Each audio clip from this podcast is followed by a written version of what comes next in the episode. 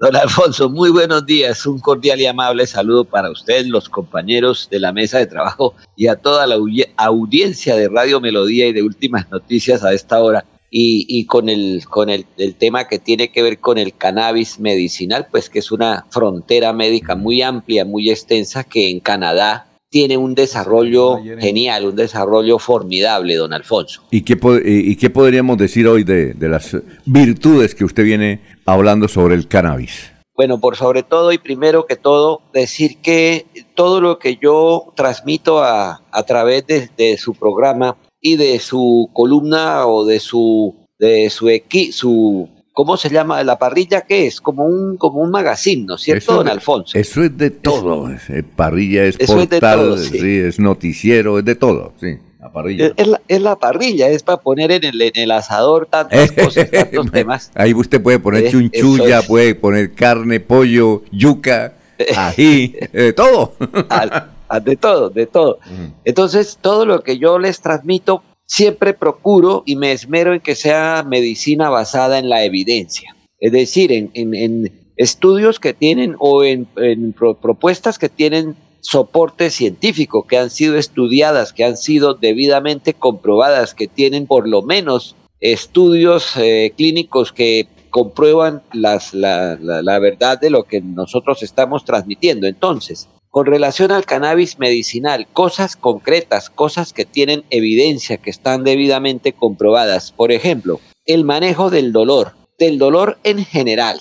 El manejo del dolor que empezó por la investigación del cannabis medicinal para el tratamiento del dolor en una dolencia muy grave, muy terrible y muy triste, que es lo que se llama esclerosis lateral amiotrófica o esclerosis múltiple una parálisis lentamente progresiva que va paralizando a un ser humano hasta que lo mata. Y hoy en día no tiene tratamiento curativo, es decir, para curar la enfermedad, pero tiene tratamiento para por lo menos darle calidad de vida a esos pacientes, especialmente eliminando o disminuyendo el dolor y la espasticidad, es decir, la contractura la, rigidez de los músculos que se van volviendo como piedra y que por eso causan un dolor insoportable a estos pacientes que sufren de esclerosis lateral amiotrófica o esclerosis múltiple, pues el cannabis medicinal hoy en día en todo el mundo,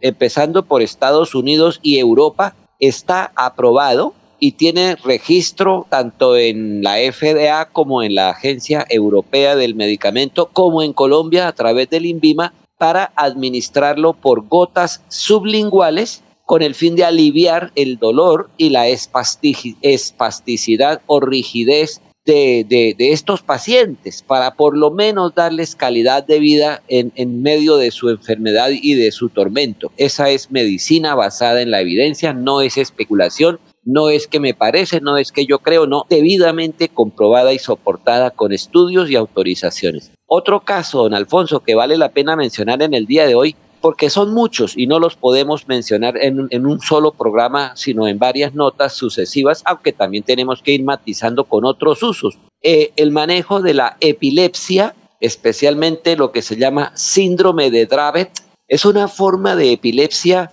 absolutamente recalcitrante, absolutamente resistente que se da en niños, en algunos niños. Entonces, cuando hay niños, cuando hay pacientes que sufren lo que se llama síndrome de Dravet, y hay otro síndrome que en este momento se me olvida el nombre, que también es una forma de epilepsia recalcitrante que no responde a ningún otro tratamiento, como una especie de milagro, como una especie de magia, pero que tiene una explicación científica absolutamente racional. Se puede tratar con cannabis medicinal y la, evidencia y la experiencia nos muestran que son niños que después de convulsionar hasta 300 veces al mes, muchas veces 10, 15 veces al día, han logrado mejorar su vida presentando solamente entre 2 y 3 convulsiones al mes. Es decir, una reducción del 99%. Eso, eso para mí es un milagro, eso para mí es